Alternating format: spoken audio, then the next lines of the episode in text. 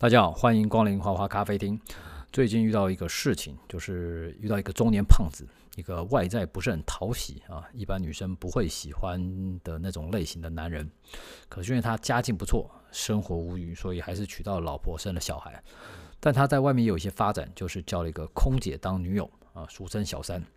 后来他为了讨好这个空姐，就买了一个旧公寓给这个空姐住。啊，也方便两个人优惠嘛。不过这房子有许多漏水问题，是一些那种呃老旧公寓的公共管线设计不良造成的。但这个男的想，反正空姐又不会常在，啊，就算有这种漏水，他也不懂啊，不会在意了。所以就请设计师把有出问题的管线啊，还有一些积水的地方都包覆起来啊，掩盖起来啊。比方什么垫高啊，把那个管子垫高啊，然后把一些有漏水的地方埋在墙的后面啊，用木工把它做出来。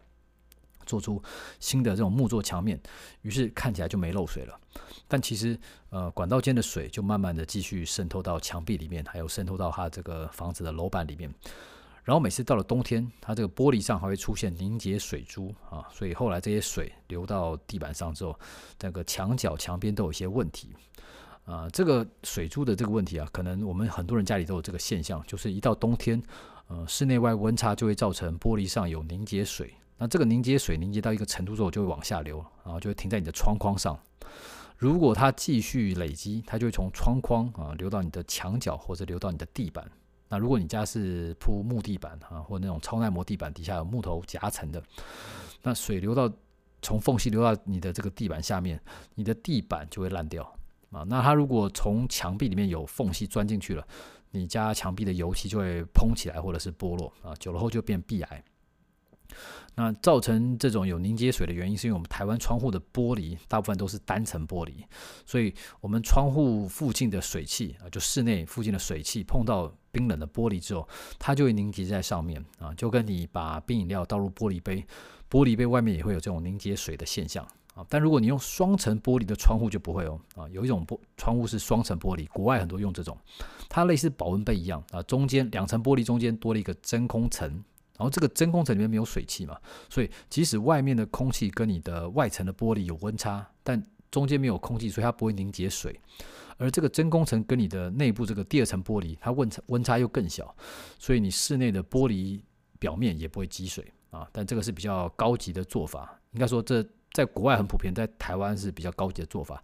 我们台湾多数的住宅是没有这种讲究的。啊，所以我们大家像现在这种天气，一天就要擦好几次窗户，不然你家过完冬天之后就就发霉，或者是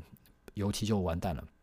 大家如果有去日本旅游，可以观察一下日本旅馆的窗户玻璃，最起码也都是双层玻璃，因为日本会下雪啊，旅馆不可能每天照三餐，请人去帮上百间的房间一个一个擦啊，擦窗户。啊，回到这个主题啊，然后这个中年胖子就想。反正空姐又不会天天住，对吧？那有这种凝结水不会怎么样嘛？而且每次等到他回国了啊，他就要去找他过夜，来个天人合一之类的。那这种小问题就不需要管了。但是他装潢还是花了不少钱，因为他讨好这个女生嘛。啊，但是多年后呢，这个老公寓的楼下天花板终于被水给突破啊，就慢慢渗透下去了。楼下就是一楼的公共空间，所以他楼下应该说他一楼这个天花板油漆就开始剥落。然后从楼板啊跟梁柱的交接地方就开始慢慢扩散，啊，就越来越大。最后这个怎么办呢？啊，这个只会变成住户跟管委会的问题，因为这个男户主不可能去把墙壁啊、地板都都打掉去检查去维修嘛，这个太花钱也太费工了。这个在经济学上叫什么成本啊？呃，应该叫做打掉重练的成本啊，因为这个房子它已经是买二手的，但它是老房子嘛，所以以前那些管线跟这种。这种老旧导致的问题啊，导致的积水，导致的漏水，他要去维修才对啊，不是那不，但这不是换个零件这么简单，而是要把墙壁啊、地板啊都打破、挖掉，然后重新去换管子啊，再安装，然后再把墙壁跟地板这些都做回来啊，所以这跟盖房子其实已经差不多了。那没有人会想要去这么复杂的把它给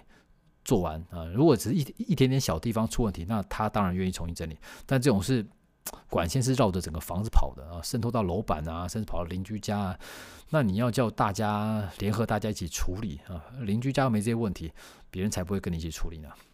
所以这种问题就是买老房子最麻烦的地方啊。但是你去买老房子，你本来就要自己承担有这种风险跟承担这个维修的费用。那讲这么一大串，重点在哪里啊？重点不是漏水或者是玻璃窗的工法，重点是我们人能不能对自己的要求更高一点啊？对自己人生的目标更高一点？因为你听了这个故事，你脑中只有一个印象，就是一个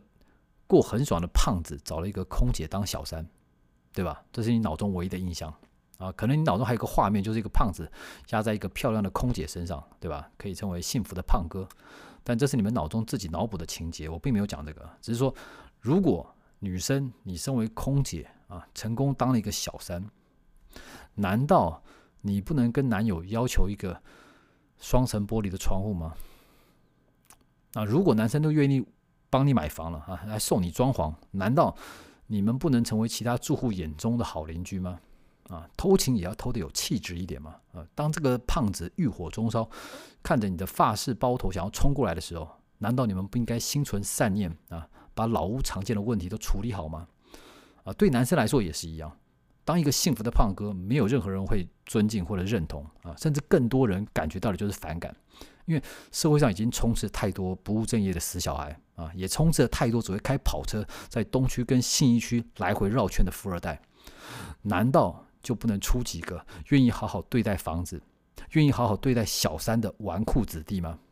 啊，小三也是人生父母养的嘛，或许他们的存在是一个不太光明的现象，但是身为有钱的男生，难道？